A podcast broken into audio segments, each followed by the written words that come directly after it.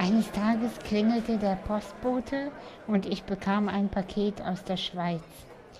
Es war das Buch von Thomas Mayer, Trennt euch.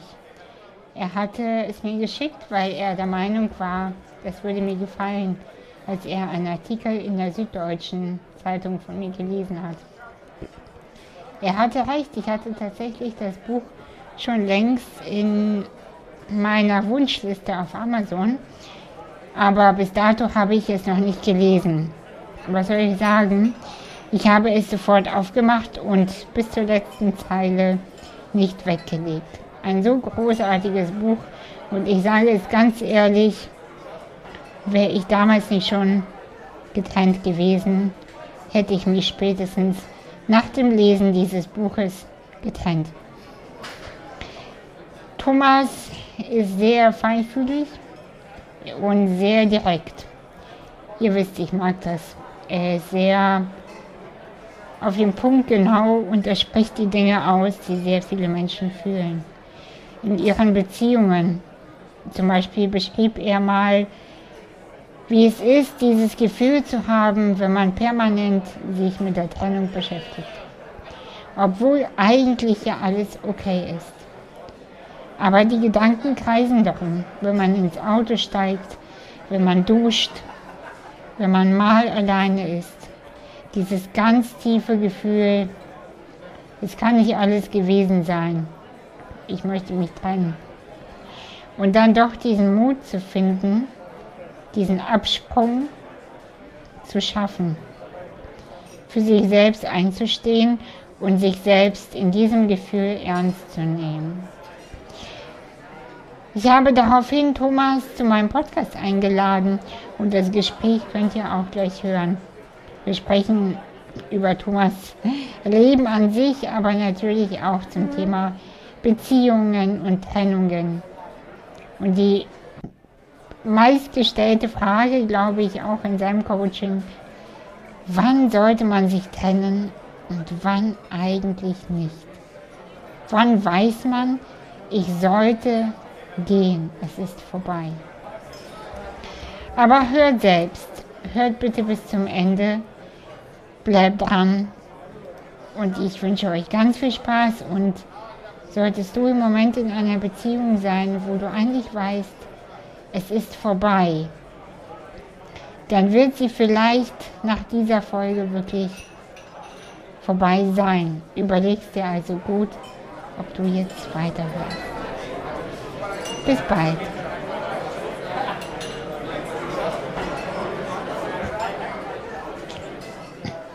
Okay, hallo, nochmal. Hallo. Ich freue mich sehr für, über deine Zeit und ähm, ich möchte ganz vorab erwähnen, dass es mein letztes Gespräch ist für meinen Podcast. Oh, warum?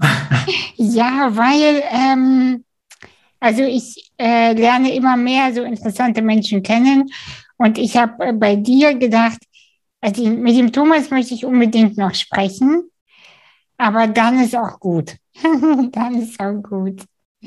Das, ja. das ist ein schönes Kompliment. Ja. Dass du findest, mich braucht es noch.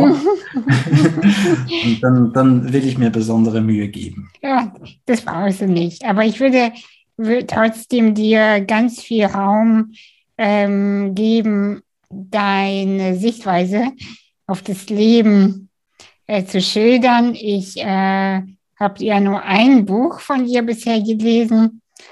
Ähm, Trennt euch heißt es. Packe ich natürlich in die Show Notes auch. Und dieses Buch habe ich schon lange äh, auf meiner Warteliste auf Amazon geparkt gehabt und dann hast du mir das geschickt. Also ich habe mich sehr gefreut und vielen Dank nochmal dafür. Gern. Genau. Und vielleicht stellst du dich einfach mal vor, wer, wer bist du, wie tickst du? Äh, und dann, und dann ähm, ja, halten wir die Welle sozusagen zusammen. Wer bin ich, wie tick ich? Das kann man ganz kurz oder ganz lang beantworten. Ich, ich, ich wähle kurz. Mein Name ist Thomas Mayer. Ich bin 47 Jahre alt, noch, noch ein paar Tage. Ich lebe in Zürich. Ich bin Schriftsteller, aber offenbar nicht nur, denn dieses Buch, was du da eben gerade erwähnt hast, trennt euch, hat äh, mir eine zusätzliche neue Aufgabe ins Leben gestellt, die ich so gar nicht gesucht habe. Ähm, das Buch fordert ja Menschen auf, sich von allem zu lösen, was ihnen nicht gut tut. Und das hat dazu geführt, dass viele dieser Leute, die es gelesen haben, mich dann kontaktieren und sich ein Gespräch wünschen. Und das hat zu so einer Art, ich nenne es jetzt mal, Trennungscoaching geführt. Ähm, das hat in der Pandemie noch deutlich zugenommen. Oh ja, das glaube ich dir.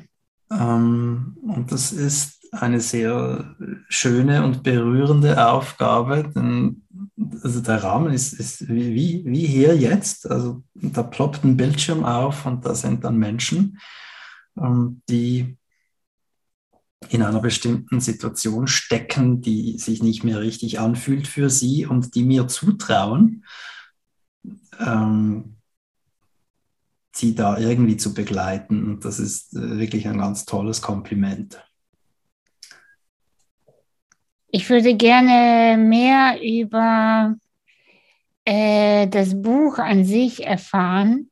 Also es hat mich sehr berührt und äh, ein, ein Gedanken hatte ich auch in mir und zwar, scheiße, er war schneller als ich. Äh, ich habe nämlich, ähm, ich habe viele Projekte immer offen, so Buchprojekte und dann gucke ich mal, welches mich mehr ruft, ja. Und eins davon, es ist wirklich wahr, heißt, darf ich dir das Tschüss anbieten? Und, äh, und das sollte genauso, nein, nicht genauso natürlich, aber ähnlich sein. Und deshalb, ähm, ja, habe ich mich trotzdem sehr gefreut, dieses Buch zu lesen, weil es ist einfach sehr ähm, herzreich und trotzdem so radikal. Und das mag ich. Also ich mag das, wenn es ehrlich radikal ist, ohne Wut dahinter. So diese weiche Radikalität. Schöne, schöne Worte zu, zu dem, was ich da gemacht habe. Ähm, danke. Mag ich auch, deswegen ist es ja so rausgekommen. Ja. Ja, es, tatsächlich gab es Dinge, äh, die mich, ich sage jetzt nicht unbedingt wütend gemacht haben, aber doch, doch aufgewühlt. Und ich habe äh, immer wieder festgestellt, dass das eine ganz schlechte Grundlage ist, um was zu schreiben. Das funktioniert einfach nicht.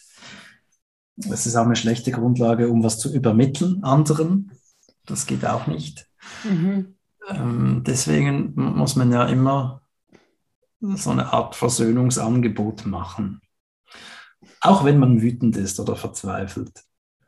Oh, ja, ja, ja. Da machst du, da machst du jetzt aber ein Fass auf. Ganz tiefes Fass. Weil wenn du noch selber in der Wut bist, kannst du ja noch niemandem die Hand reichen. Doch, ich finde schon, es kostet einen äh, wahnsinnig viel Überwindung. Ja. Ähm, aber es ist halt trotzdem immer die bessere Wahl, als, als die Wut zu kultivieren. Das klingt jetzt erhabener, als es mir dann jeweils gelingt, aber trotzdem ist es meine Haltung. Ja, das, ich kann das sehr gut nachvollziehen und fühl, fühlen, wie das äh, dann aussieht. Ähm, ja, und wie, wohin mit der Wut? Ja, die muss natürlich raus. Aber wir, wir haben ja ähm, die Tendenz, die, die dann an die Person zu richten, ähm, bei der sie entstanden ist.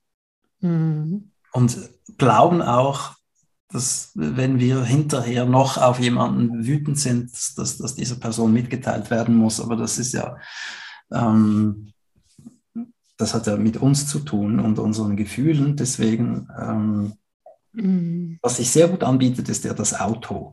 Das ist ja ein mehr oder minder schalldichter Raum. Gerade auf der Autobahn hört ja dann niemand mehr, was du da tust. ähm, ja, wenn du in der Wohnung rumschreist, das hören ja dann Leute. Und die kriegen dann vielleicht sogar Angst und glauben, dir geschehe ein Unrecht. aber, ja. ja, und im Wald stört man die Tiere und ist auch nicht unbedingt allein, aber im Auto geht das wirklich wahnsinnig gut, ähm, mhm. die Wut zu artikulieren. Ähm, ich erinnere mich an eine Autofahrt, da, da ging es um ein Familienmitglied.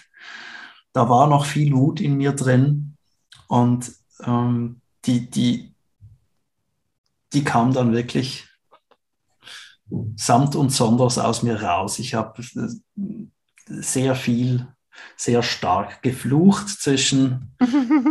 es war ein, ein, ein, Bergpass äh, in Graubünden. Ich fuhr nach Hause und die ganze Passfahrt war verflucht. Aber es, es war nachher besser. Also die Wut muss raus, keine Frage. Ja, genau, die Wut muss raus. Dafür plädiere ich auch immer und merke aber gleichzeitig bei mir selbst, dass ich ein so, obwohl ich es nicht sein möchte, aber kontrollierter ähm, Mensch bin und dann gleich denke, nein, komm, stell dich drüber. Du bist viel zu cool, das hast du gar nicht nötig. Also immer, ich, was ich so bei mir beobachte, ist, ich gehe dann total in die arrogante Haltung, ähm, weil ich einfach denke, ach komm, mit dem Dreck gibst du dich gar nicht erst ab. Ja, da machst du dir die Hände nicht schmutzig und so.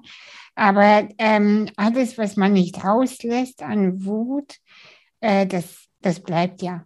Das, das, das bleibt ja. Das ist ja das Ding. Und äh, in Form von verhärteten Muskeln, ich meine, wer kennt das nicht, äh, von uns, ein harter, verspannten, äh, verspannter Nacken und so.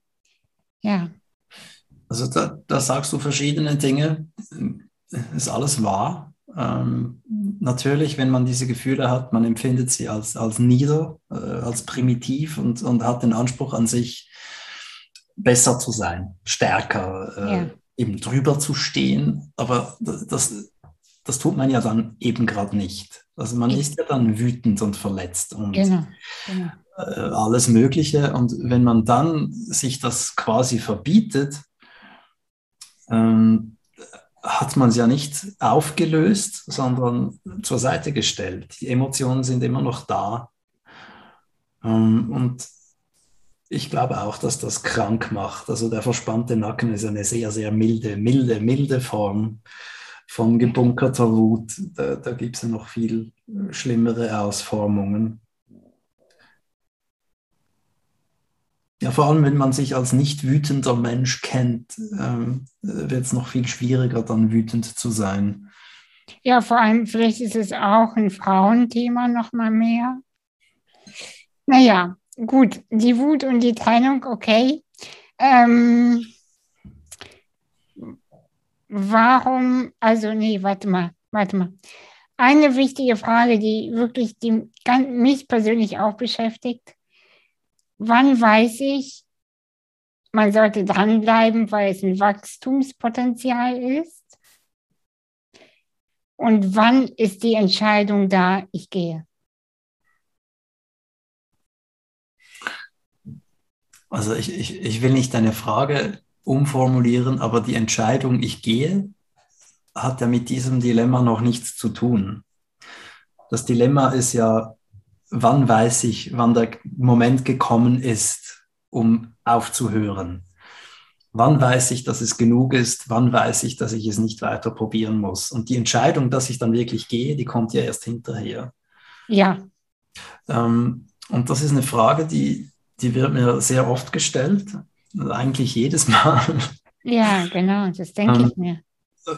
Also ich stelle fest, die Tendenz, äh, die menschliche Tendenz ist in, in, solchen, in solchen Dilemmata, äh, soll ich gehen, soll ich bleiben, das intellektuell zu lösen und dann ein Für und Wider ähm, aufzulisten. Und das führt natürlich in die Erstarrung, denn es, es ist ja nie eindeutig. Also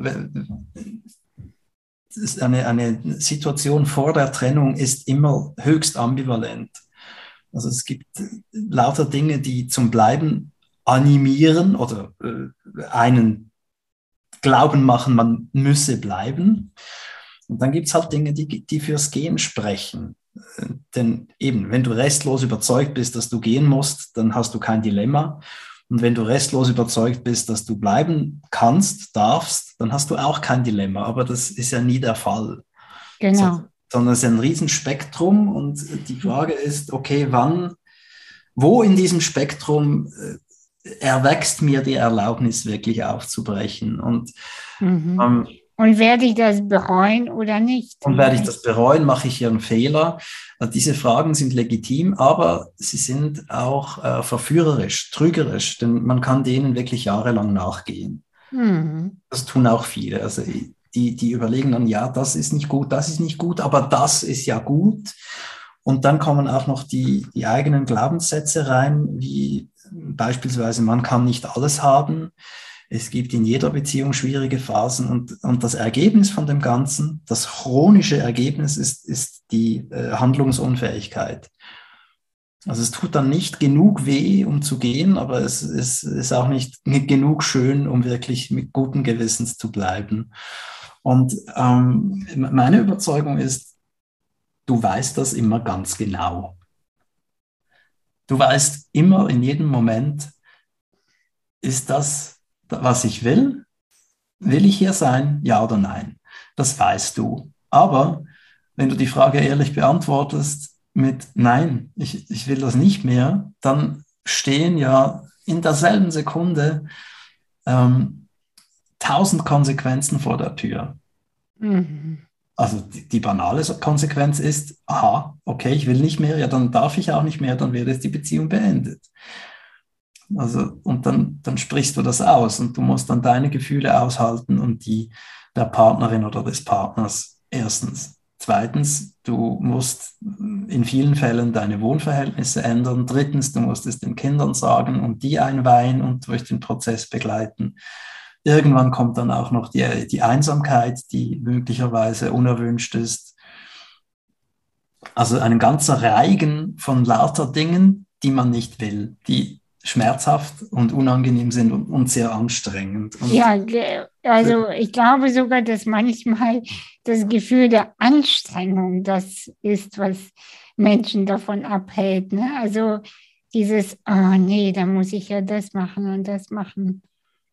Ja, das ist ja nicht nur anstrengend, sondern es ist, wie gesagt, auch schmerzhaft und es ist, es ist äh, mühselig und es ist in dem Sinne ein, ein Handel, den man nicht eingehen mag, weil man keinen Lohn sieht dafür.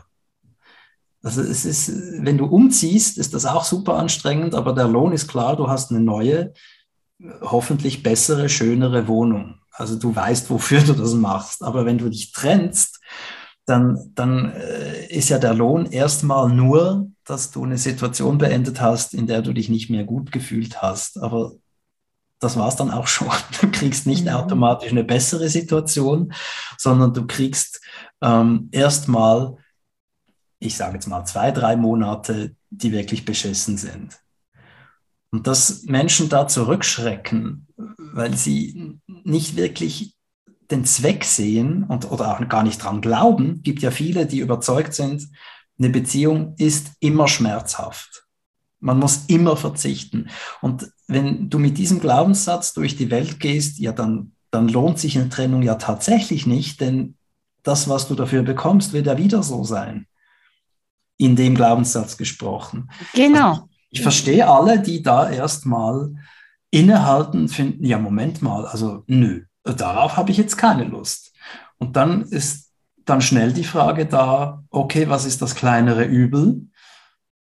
das ist dann halt leider in vielen Fällen die Beziehung, die einen zwar nicht glücklich macht, aber halt auch nicht wirklich unglücklich. Das sind so diese, ich sage jetzt mal, 50-50 Beziehungen. Ein Tag gut, ein Tag scheiße und ein Tag Dienst der Rekonvaleszenz.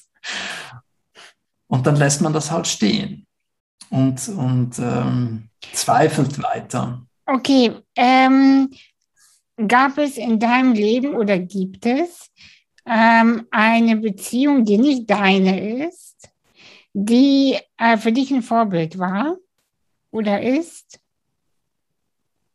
Das ist eine sehr gute Frage.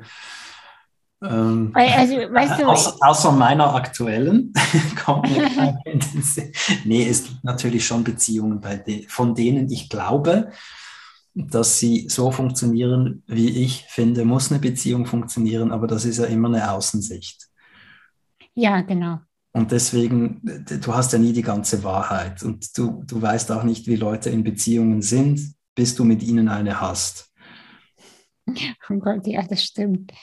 Ja, das stimmt. Deswegen, deswegen mhm. ist das eine, eine, schwer zu beantwortende Frage, denn, denn ich fand schon oft, hey, die haben eine gute Beziehung, aber das ist halt so ein sehr oberflächlicher Eindruck und dann irgendwann wird dir ein tieferer Blick gestattet, der Funktionsweisen offenlegt, die dich total abschrecken. Weswegen auch immer. Und dann findest du, nee, die haben doch nicht das, was ich eine gute Beziehung nenne. Was ist eine gute Beziehung, Thomas? Auch das sehr individuell. Die Frage ist, was, was erhoffst du dir, was, was erwartest du von einer Beziehung? Aber du, du jetzt als Mensch. Mich in meiner, auch mich, auf mich gewünscht ist eine, eine gute Beziehung ist eine, die ebenbürtig ist, mhm. in der beide gleichberechtigt sind, beide gleich viel Raum einnehmen mhm. dürfen, müssen ähm, das ist eine Beziehung, die, die Geborgenheit vermittelt und die beiden Menschen ein, ein äh, Gefühl von, von Liebe und Selbstliebe vermittelt. Es ist eine heilsame, stabile ähm, Konstruktion. Mhm. Und das alles hat sehr viel mit Kommunikation zu tun. Genau. Weil das war jetzt, das war jetzt nämlich schon meine nächste Frage, weil die Sachen, die du aufgezählt hast, bin ich mir sehr sicher, dass die Menschen, die uns dann zuhören oder die jetzt zuhören, ähm, die da, dass die denken, ja, das ist auch mein Verständnis von guter Beziehung. Genau, so sehe ich das auch. Ja. Und äh, also, ne, die, die ich glaube nicht, dass das originell ist, was ich da gesagt habe. Ich glaube tatsächlich, dass es ein Konsens ist. Ich denke, da, wenn du da jetzt eine Straßenumfrage machst, da, diese Aussage bekäme sehr viel Zustimmung. Aber das Problem ist ja, dass äh, andere Aussagen auch viel Zustimmung bekommen. Ähm, ja, das genau. habe ich, das hab ich in dem, in, im Umgang mit dem Buch, anhand der Reaktionen, habe ich das schon auch stark gemerkt da gab es immer wieder so einen kleinen Shitstorm. Echt? Ja, weil Leute fanden, das ist typisch, äh, sofort davon springen, kaum wird es schwierig. Ah ja, aber das, das schreiben meistens Menschen, die, äh, die, die quasi der, das, ähm, der Verursacher des Problems in Beziehungen sind. Oh, interessant, habe ich mir noch gar nicht überlegt. Stimmt Ich will nur sagen, es, es, gibt eine Parallelität von Haltungen und, und mhm. Glaubenssätzen. Und das ist das Interessante.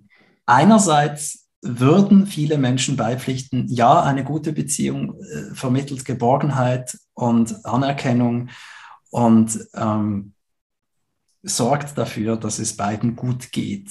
Mhm. Damit wirst du Zustimmung bekommen. Aber ähm, die Sätze, man kann nicht alles haben und ähm, Überzeugungen wie, ja, es tut halt weh, wenn man einem nah ist und so weiter, die sind halt auch präsent. Das ist halt auch wahr. Das ist, ja, ja, ja, ich verstehe also total, was du meinst. Auf, auf, der politischen Ebene ist das ganz ähnlich. Also wenn du rausgehst und fragst, finden Sie den Holocaust gut, dann werden fast alle sagen, nein, schrecklich.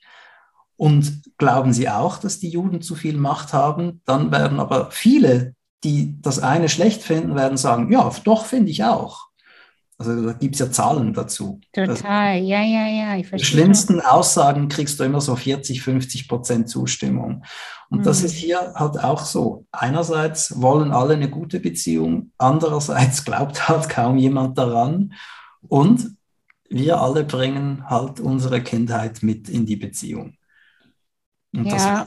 das macht es halt äh, auch sehr schwierig. Und wenn du dich selber nicht so gut kennst und nicht so recht hinschauen magst bei dir und deinen Motiven, dann landest du halt in der Hoffnung, eine gute Beziehung zu haben, zu finden. in einer nicht so guten Beziehung. Und das ist dann halt eben das Dilemma. Du möchtest glücklich sein, du stellst fest, du bist es nicht. Genau, genau, Und genau, genau. Darin verlierst du dich. Warte, warte, ich habe gerade einen Gedanken, den will ich nicht verlieren. So, das heißt, pass auf. Ich, also ich sage ich, auf mich trifft es im Moment nicht zu, aber ich will eine Beziehung haben, eine gute. Und dann sehe ich jemanden und denke, wow, das ist es. Ja, gehe auf ihn zu, er auf mich dann auch natürlich, sehr klar. so, und dann wird die Hoffnung gecrashed. Und dann stellt sich raus, meine Intentionen waren die allerhöchsten, meine Absichten waren die allerbesten und das ist gecrashed. Ja, und warum? Weil auf der, auf der Bewusstheitsebene, nee, nicht auf der, also auf der Kopfebene, haben wir das ja alles verstanden. Und trotzdem passieren die alten Wiederholungen immer und immer wieder. Ja, weißt du, also was wir hier verhandeln, ist ja sehr komplex. Da spielen sehr viele Kräfte ähm, aufeinander ein. Und ja. eine ist eben die gute Intention. Also ich glaube, niemand will eine schlechte Beziehung. Niemand genau. geht eine Beziehung ein, um zu leiden. Ähm, und warum doch genau das passiert, ist, dass wir halt äh, unsere Prägung haben. Und äh, hier eine kurze Klammer. Ähm, Leute, die sagen, wir bleiben nur noch wegen der Kinder zusammen, machen etwas ganz Schlimmes, denn wir vermitteln unseren Kindern ständig Wahrheiten. Und wenn ja. In der Beziehung Streit und Missmut und Frustration äh, an der Tagesordnung sind, dann ist das etwas, was Kinder nachher für normal halten und in ihren eigenen Beziehungen replizieren. Das ist Klammer geschlossen, großes Problem. Ja, voll. Und was du ansprichst, ja, ich treffe jemanden, habe gute Intentionen, es fühlt sich erst gut an und dann crasht es. Was ist hier passiert? Ja, ich kann dir sagen, was nicht passiert ist, nämlich man hat ähm, nicht über die relevanten Dinge gesprochen. Und relevant ist, okay, ähm, wir sind offenbar aneinander interessiert, aber was machen wir jetzt damit? Wer bist du eigentlich? Ich habe vor einiger Zeit ein gutes Meme ähm, gefunden. Hm, ich habe es leider nicht zur Hand, aber die Aussage war, es war auf Englisch, ähm, eine super Frage für ein erstes Date ist, ähm, was sind deine Kindheitstraumata und was unternimmst du dafür, um mir diesen Scheiß nicht vor die Füße zu Oh Mann, ja. Wirklich. Das ist wirklich eine sehr gute, gut, es muss nicht beim ersten Date sein, machen wir es beim zweiten, aber diese Frage, was ist deine ja. Prägung, was sind deine Verletzungen, erstens, mhm. und zweitens, was tust du, ja. damit das jetzt nicht hier explodiert in der Intimität? Das ist eine sehr wichtige Frage und ja, die wird üblicherweise natürlich nicht gestellt, denn man könnte ja Dinge hören, die schrecklich sind sondern man ist einfach überzeugt, oh, diese Gefühle sind so schön, es kommt alles gut. Habe ich jahrelang so gemacht. Und, und natürlich äh, auf die Schnauze gefallen, mhm. denn was wir mitbringen, ist ja ohnehin da. Weißt du, also auch ob ich mir jetzt meiner Traumata bewusst bin oder nicht. Ja, ja, ja, das ist ja sind. Ja, die da und die wirken. Genau, das ist in den, deine Zellen und, und deine Aura. Es also ist das, überall präsent. Ja, es ist präsent, klar. Und meistens sucht man sich ja, das ist ja die Ironie am Ganzen, Menschen, die was sehr Ähnliches haben. Und dann geht halt das große Trauma los, denn man glaubt dann, die Erinnerung an den alten Schmerz sei dem neuen Partner geschuldet dann wird man wütend auf den Menschen, weil er so gemein ist. Dabei sind es einfach zwei verletzte Kinder, die einander in den Wunden rumstochern. Dass es zwei gleiche Wunden sind, weiß ich nicht genau, ob ich dir da zustimme. Ich, ich empfinde es anders. ich empfinde es eher so, als wäre das ein Puzzleteil, wo bei dem, also, dass, es, dass die Wunden aufeinander passen. Versteh, weißt du, was ich meine? Wo bei ja. anderen was äh, übersteht. Es ist wahrscheinlich einfach ein, eine, eine, andere Metapher ähm, oder eine Metapher. Ja, ich finde das, das ist interessant.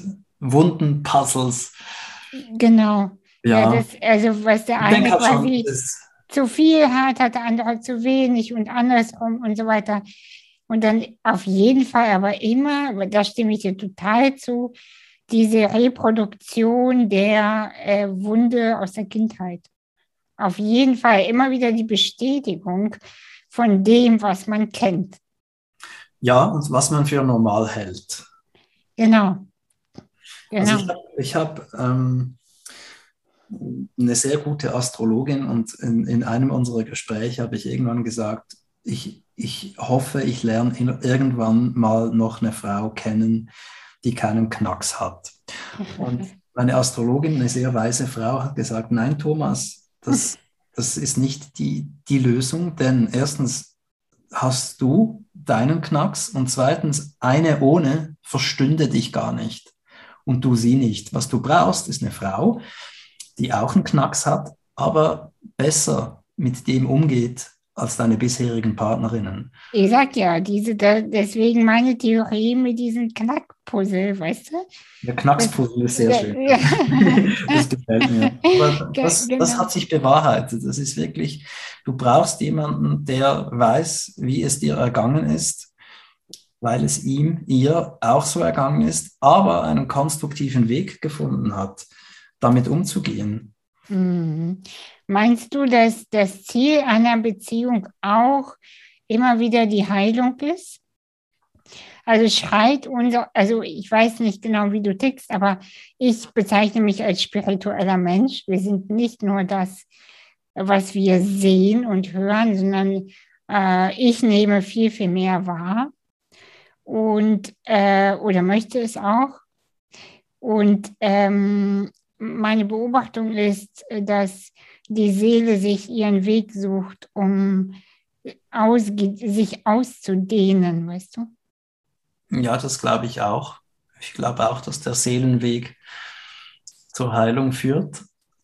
Ähm, ich frage mich, ob, ob das Ziel einer Beziehung wirklich die Heilung ist oder vielmehr die Offenlegung oder beides. Da bin ich jetzt gerade unschlüssig. Offenlegung ist ja Heilung, meiner Meinung nach. Ja, ja. Also ja. ja. Heilung durch Schön. Offenlegung. Also gut. Schön, ja. Also sollte man in einer Beziehung deiner Meinung nach Ziele haben?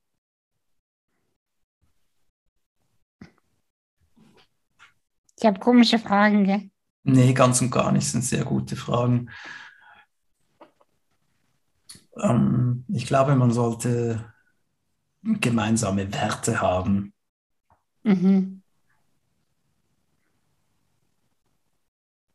Und man sollte zumindest ein Ziel haben, nämlich das Wohlwollen. Voneinander? Ja, für den anderen? Also, ja. dass ich mein Wohl will, aber auch das meiner Partnerin und dass sie auch beides will. Mhm. Weißt du, ich mhm. glaube, viele Beziehungsprobleme entstehen da, äh, in dem Moment, wo man das eigene höher wertet oder nur noch das eigene wertet und nicht mehr das andere. Also oft will man, dass der andere einen versteht und dann ist dann gut. Aber man will den anderen gar nicht unbedingt verstehen. Und ich glaube, ein Ziel muss schon sein, einander verstehen zu wollen wenn, also wenn, wenn ich dich als meine Partnerin nicht verstehen will, wenn ich nur will, dass du mich verstehst und nachher ist gut, dann, dann ist das keine Beziehung. Das ist dann schon sehr kalt. Ja, kalt und verschlossen einfach. Ja. Es ist einfach, es ist dann, genau, es ist einfach dann, ja, das ist einfach keine Beziehung. Das ist, nee, äh, das nee, ist eine Projektion, also dann ist man ja als Partnerin äh, also wenn es der Mann dann wäre, dann äh, die Mutter. Weißt du, weil eine, eine Mutter ist diejenige, die gibt und gibt und gibt und die nicht unbedingt von dem kleinen Sohn, ähm, wenn man jetzt in Hetero-Beziehungen bleibt, ähm, ver verstanden werden muss. Ne?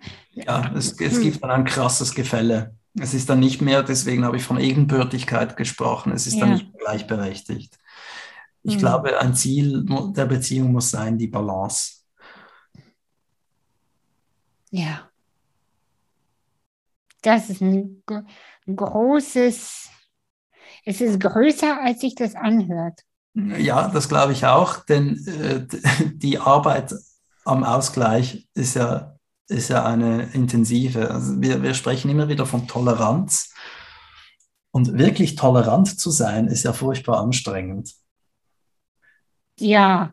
Also stell dir vor, also ja. du bist meine Schwester, also das heißt, wir, wir, wir kommen nicht mehr aneinander vorbei. Wir, kommen, wir kommen nicht, nicht aneinander vorbei. Und äh, wir haben zwei total entgegensätzliche Meinungen zur Corona-Politik. Und Toleranz heißt ja dann, dass ich deine Meinung stehen lassen kann, obwohl sie mir überhaupt nicht entspricht.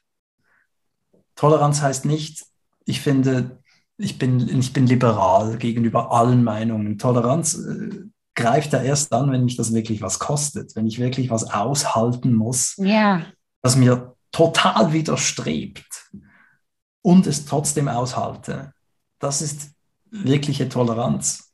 Und in einer Beziehung äh, ist Toleranz auch oft gefragt, aber auch andere Aufwände sind erforderlich, eben namentlich den anderen verstehen wollen. Das ist so wichtig, dass, dass du dich wirklich dafür einsetzt, zu verstehen, was beim anderen passiert und warum er sie so handelt. Denn dich selber verstehst du ja mehr, mehrheitlich und es hilft dir ja eigentlich nichts für die Beziehung, wenn du verstanden wirst. Das ist ja dann wirklich einseitig. Die Beziehung wird nur besser, wenn beide sich bemühen, den anderen zu verstehen.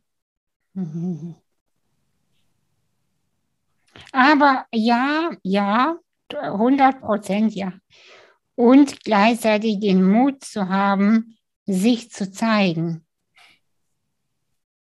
Das ist nochmal was ganz anderes. Aber ja, ja, ja, ja, total.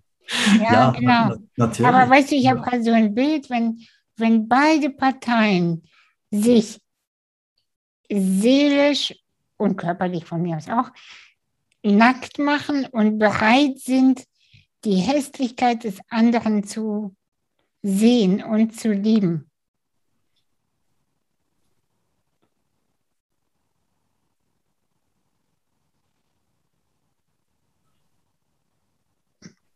Ja, also wenn man das alles zusammennimmt, was wir hier ausbreiten, dann ist es ja. doch, doch, doch eine Nummer. Auf jeden Fall, das fühle ich auch, dass es ein sehr tiefes Thema ist. Und ähm, eine Podcast-Folge reicht äh, theoretisch nicht dafür, aus. Deswegen, deswegen empfehle ich äh, auch erstmal dein Buch und dann auch gerne mein Buch. Aber ähm, weißt du, eine Frage, die auf viele Bereiche äh, zutrifft, aber besonders auch in der Liebe. Okay, ich habe es verstanden, ja.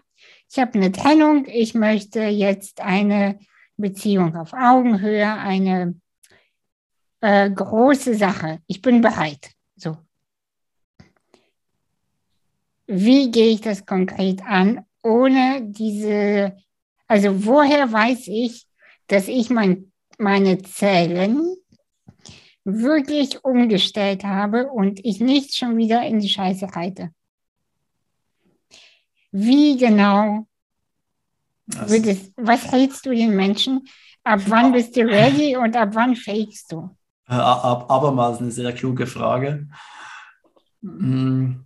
Na, weißt du, ich glaube, die oberflächlichen, leichten Sachen, das haben wir doch schon alle durch.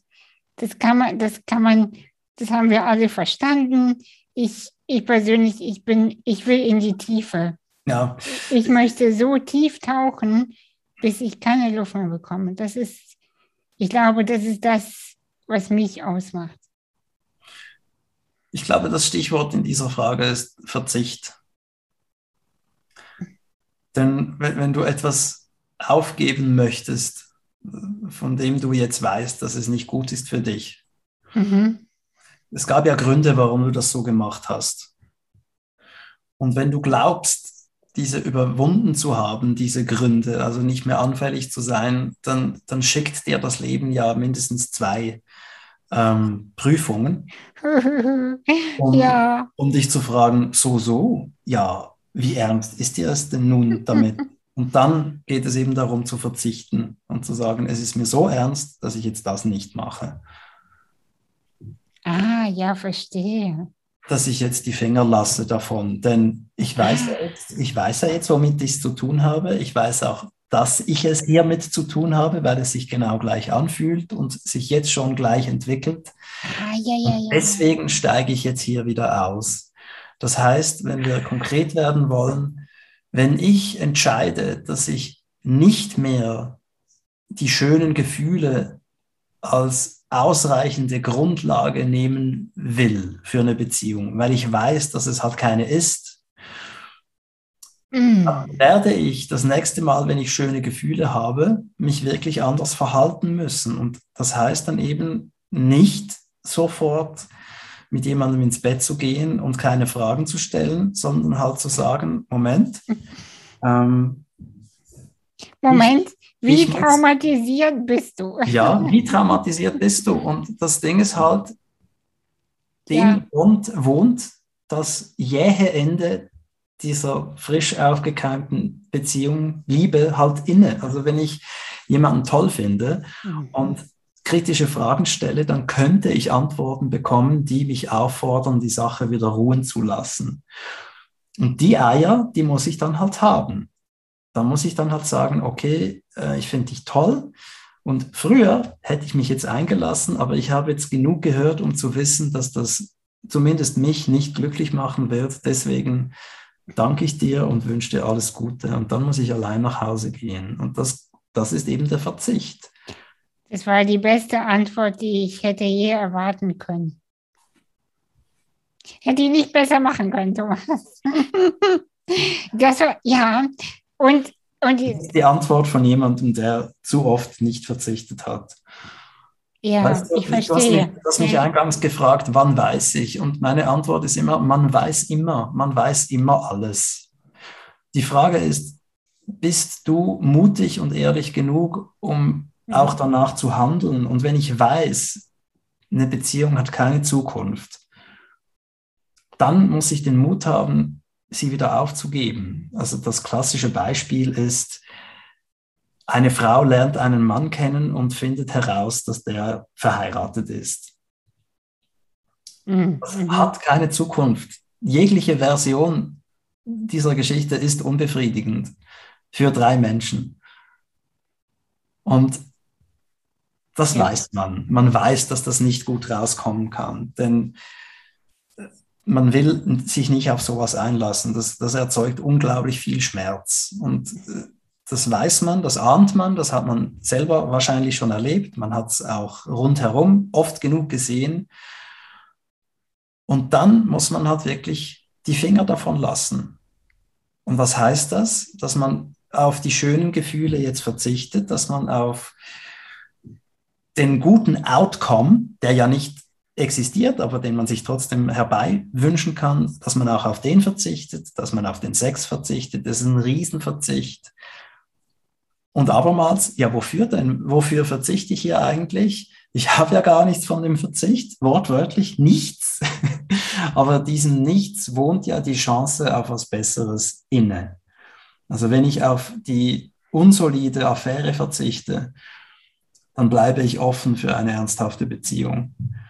Ich habe, ich habe gerade von, von Frauen, habe ich das immer wieder gehört, die haben da eine Affäre, dann wieder eine Affäre, dann eine Affäre, von der die, sie gar nichts erst erzählen, weil es so peinlich ist, dann eine Affäre, von der sie glauben, dass noch was draus wird. Und immer wieder sage ich, lass es doch.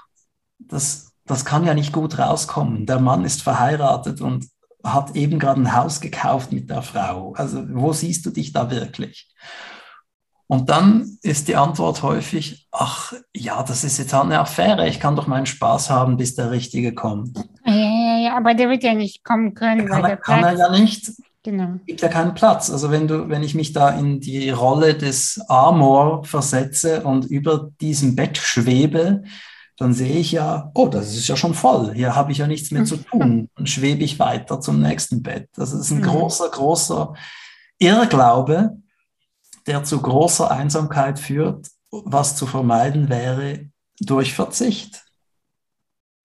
Ja, ja, aber in diesem Nichts, weißt du, da ist erstmal Schmerz. Und das ist, glaube ich, oft das, das Thema dahinter. Ja, das tut weh, wenn du, wenn du endlich mal geliebt werden möchtest, endlich mal anerkannt werden möchtest, endlich mal Nähe haben möchtest, all die schönen Dinge. Und dann jetzt siehst du eine Chance. Und das ist eine nicht ideale Chance, eben die, die Umstände passen nicht, aber es ist trotzdem eine Chance, dann, dann ist das ein schönes Gefühl. Und Ja. das ist verlockend und verführerisch und viele geben dem dann halt nach Mhm. und erzeugen damit furchtbar schmerzhafte Situationen. Davon höre ich auch immer wieder von, von, ja, von all diesen Affären, die dann auffliegen oder eben nicht auffliegen. Aber auch wenn sie nicht auffliegen, hat man ja gelogen. Man war nicht mehr ehrlich. Und all das, es wäre durch Verzicht Mhm. so viel einfacher am Ende. Ich würde, ich würde gerne noch ein bisschen weiter, noch ein letztes Mal in die Tiefe tauchen. Ähm, angenommen, ich habe jetzt verzichtet, zwei, drei, fünf Mal. Ja? so, und wa was genau empfinde ich, wenn ein neues Programm mein Feld betrifft, betritt? Ist es Angst, was ich fühle, oder Langeweile? Oder, äh, weil es ist ja auf jeden Fall etwas Neues. Es wird ja nicht die alte Form von, ähm, wie soll ich sagen, Erregung sein, ja? Es ist ja etwas Neues. Also erstmal, liebe Anastasia, glaube ich nicht, dass das Leben so ungroßzügig ist und dich fünfmal verzichten. Dreimal ja, Also, ne, aber sicher keine fünfmal. Erst- genau. Und zweitens, ähm, was empfinde ich dann? Ja, was Neues halt. Mhm. Ähm, aber ich bin, und auch da glaube ich, das Leben ist großzügig. Ich bin überzeugt, äh, dass sich das einfach besser anfühlt. Natürlich, es ist nicht mehr das Gewohnte, aber das Gewohnte ist ja meistens nicht so gut. Mhm, das stimmt. Es ist ja meistens nicht das, was du wolltest und, und, und was dir gut tut. Als ich meine Partnerin kennengelernt habe, da war von der ersten Sekunde an, war dieses Gefühl von, ah, so, so will ich mich fühlen, so wollte ich mich immer fühlen mit einer Frau. Mhm. Und bisher war entweder war große erotische Aufregung und oder ähm, die Mission, die aus ihrer Misere zu retten. Die Mission, das kenne ich persönlich sehr gut, ja. Nee, nicht oder, immer und. Ja, und genau, Und ja, ja. hi- Hier in diesem Fall gab es nichts zu retten, weil diese Frau sich bereits selber rettet. Großartig, ja. Also hatte ich erstmal nichts zu tun. Und das könnte man durchaus mit Langeweile verwechseln, aber nicht. Ich, ich, Im Gegenteil, ich war, äh, ich sah mich aus einer Rolle entlassen, die mich letztlich nur von mir, sel von mir selber abgelenkt hat. Genau. Und auch nie funktioniert hat im Übrigen. Also dieses jemanden retten wollen, das äh, führt ja nie zur Rettung. Genau. Das geht ja gar nicht. Ähm, und Ja. Deswegen, natürlich wirst du was anderes äh, empfinden, aber sicher was Besseres. Ich bin überzeugt. Und nochmals, das dauert nicht fünfmal. Und selbst wenn, also ich, ich glaube, man, man darf wirklich darauf vertrauen, dass man belohnt wird mit einer Beziehung, die einem gut tut. Ich glaube, für alle von uns steht die zur Verfügung und das gar nicht mal so selten. Aber wir müssen halt, wie gesagt, auch bereit sein, davor diese Lehre auszuhalten und ja. zu verzichten. Immer wieder mal zu sagen, nee, das, das ist nicht gut genug für mich. Schön. Also äh, wir sprechen jetzt schon seit einer Stunde fast und ähm, bin auf jeden Fall sehr berührt und dankbar, dass ich den Impuls hatte, dich zu fragen, ob wir sprechen. Bei äh, Trennung, weißt du, die letzte Folge, ich nehme Abschied von meinem Podcast. Ich nehme Abschied von vielen Sachen, die alt sind und gehe next level. So fühlt sich das für mich an. Und das äh, finde ich so auf so vielen Ebenen schön gerade, ähm, dich zu hören. Ja, ich ja. danke dir von Herzen, dass du diesen Impuls hattest und dir die Zeit genommen hast, um mich zu fragen.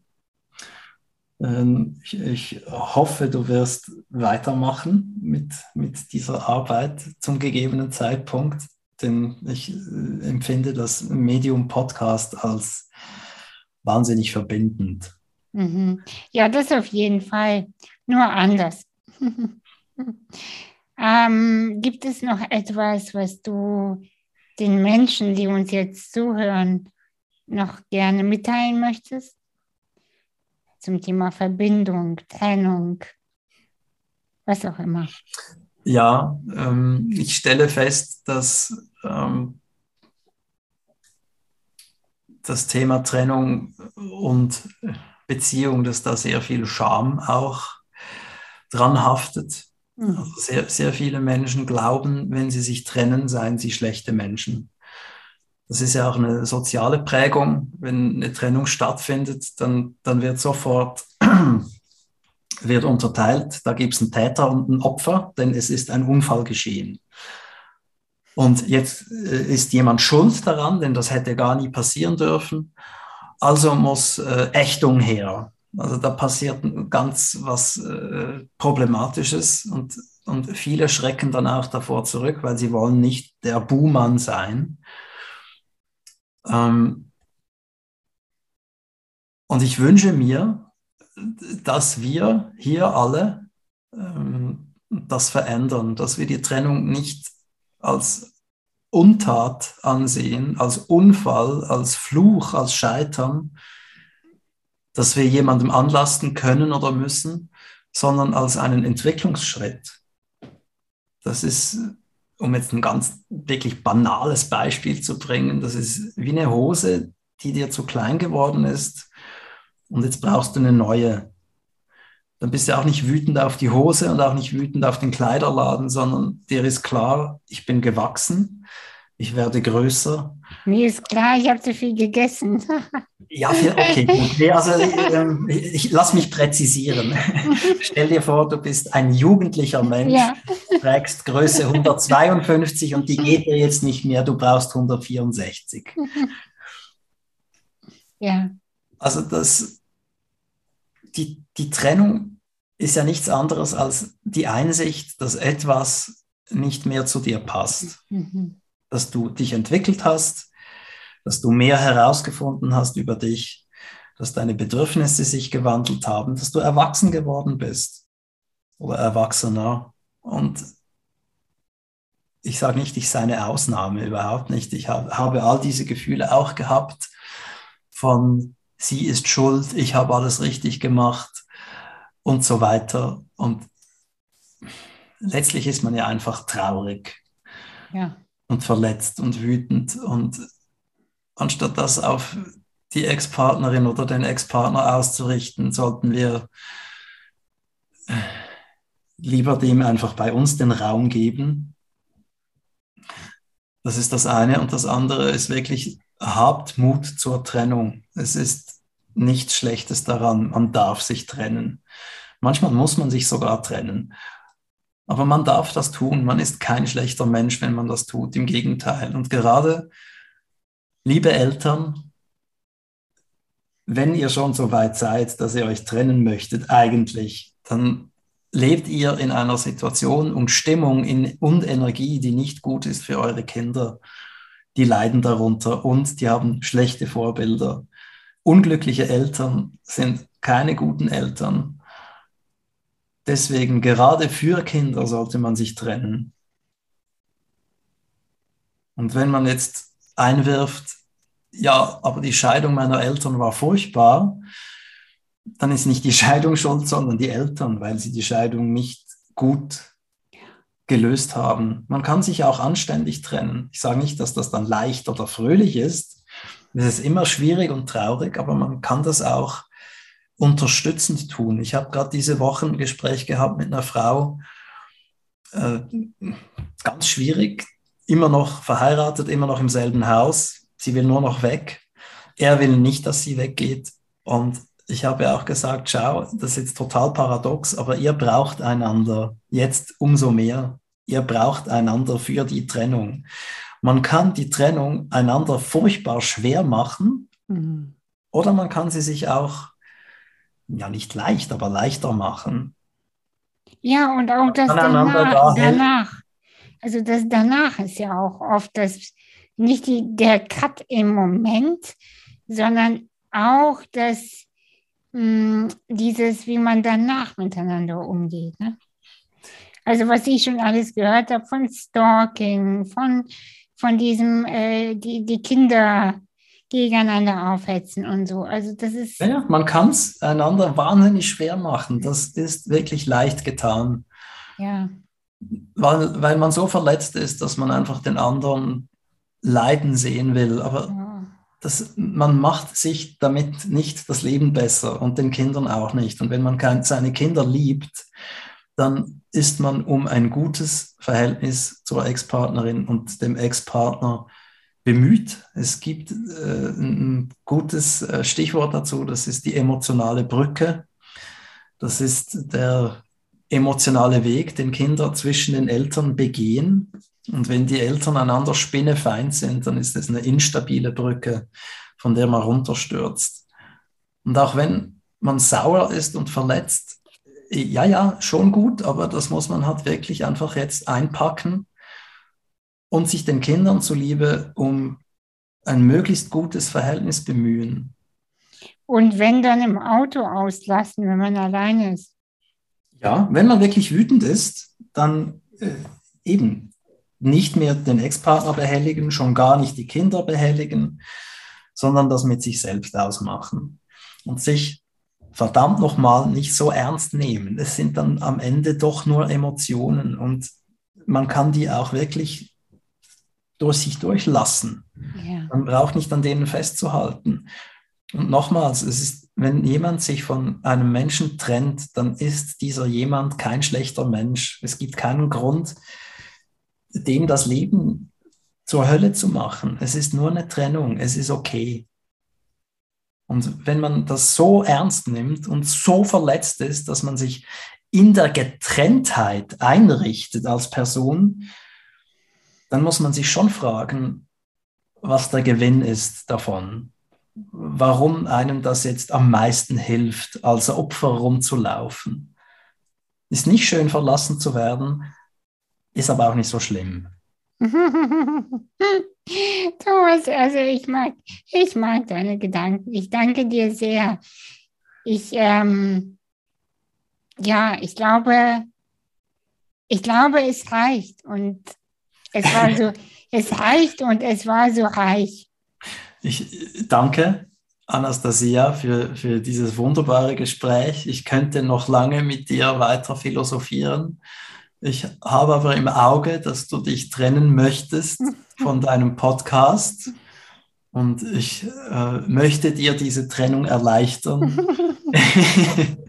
indem ich mich in Dankbarkeit und mit den besten Wünschen für deine Zukunft von dir und deinen ZuhörerInnen verabschiede und euch allen das Beste wünsche. Dankeschön. Ich habe noch nie ein Autor eingesprochen, stimmt? Das war jetzt die Folge mit Thomas Mayer. Ich hoffe, du hörst immer noch zu. Und ich möchte mich an dieser Stelle bei dir bedanken, Es ist nämlich die letzte Folge in dieser Art von Format. Es ist die letzte Folge, die mir sehr viel bedeutet in einem Projekt, in einem Zeitraum, wo so viel passiert ist, wo ich so viele Gedanken mit dir geteilt habe, wo ich so großartige Menschen kennengelernt habe. Dafür möchte ich mich sehr, sehr, sehr bei dir bedanken, dass du mir zugehört hast, alle zwei Wochen. Ich werde jetzt erstmal eine kleine Podcast-Pause machen. Vielleicht einen Monat, vielleicht zwei, ich kann es dir nicht sagen. Ich hoffe, du bleibst trotzdem dran, du bleibst ähm, mit mir im Kontakt und behältst diesen Podcast abonniert, denn ich werde keinen komplett neuen Podcast machen. Ich werde diese Spur sozusagen weiter nutzen. Ich habe nur Lust auf Veränderung. Weißt du, ich möchte gerne ähm, bis die Bühne, die ich selber gebaut habe, öfter selbst betreten. Ich habe gemerkt, ich schenke so gerne die Bühne, die ich habe, anderen Menschen, aber ich habe Lust, selbst damit was zu machen. Ich habe Lust, ähm, ein bisschen fokussierter zu sein, vielleicht kürzere Folgen. Ich werde weiterhin Menschen einladen, aber weniger, seltener, nicht mehr alle zwei Wochen. Und ich möchte dir noch erzählen, dass am 8. April eine digitale Party stattfindet, eine digitale Veranstaltung. Sie heißt The Magic is Real und äh, die ähm, findet, habe ich schon gesagt, über leider digital statt, so über Zoom. Aber leider digital ist halt auch gut, dass es digital ist, denn so können Menschen aus der ganzen Welt dazukommen und dabei sein. Es ist ein Event, wo ich zeigen möchte, dass die Magie nichts etwas ist für Verrückte, nichts Eingebildetes und ganz egal, an welchem Punkt du gerade sein magst, weißt du, die Magie, die ist überall und das würde ich gerne zeigen. Es gibt äh, Special Guests, es gibt äh, Live-Musik und ich hoffe, wir sehen uns. Die Tickets gibt es in den Show Notes, ganz klar. Und natürlich auch in meinem Newsletter, den ich jetzt auch regelmäßig verschicken möchte. Versprochen. Ich sage nochmal vielen Dank für diese großartige Zeit und bis bald.